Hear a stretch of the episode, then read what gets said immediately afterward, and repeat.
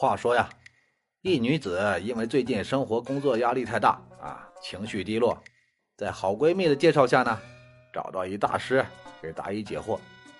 这天，女子来到大师这里，开口问道：“生活不如意，身边的人和事难以接受，无法融入社会，大师，我该怎么办？”这大师呢，拿出一个小杯子。让女子朝里边倒水，很快呀，这杯子就满了。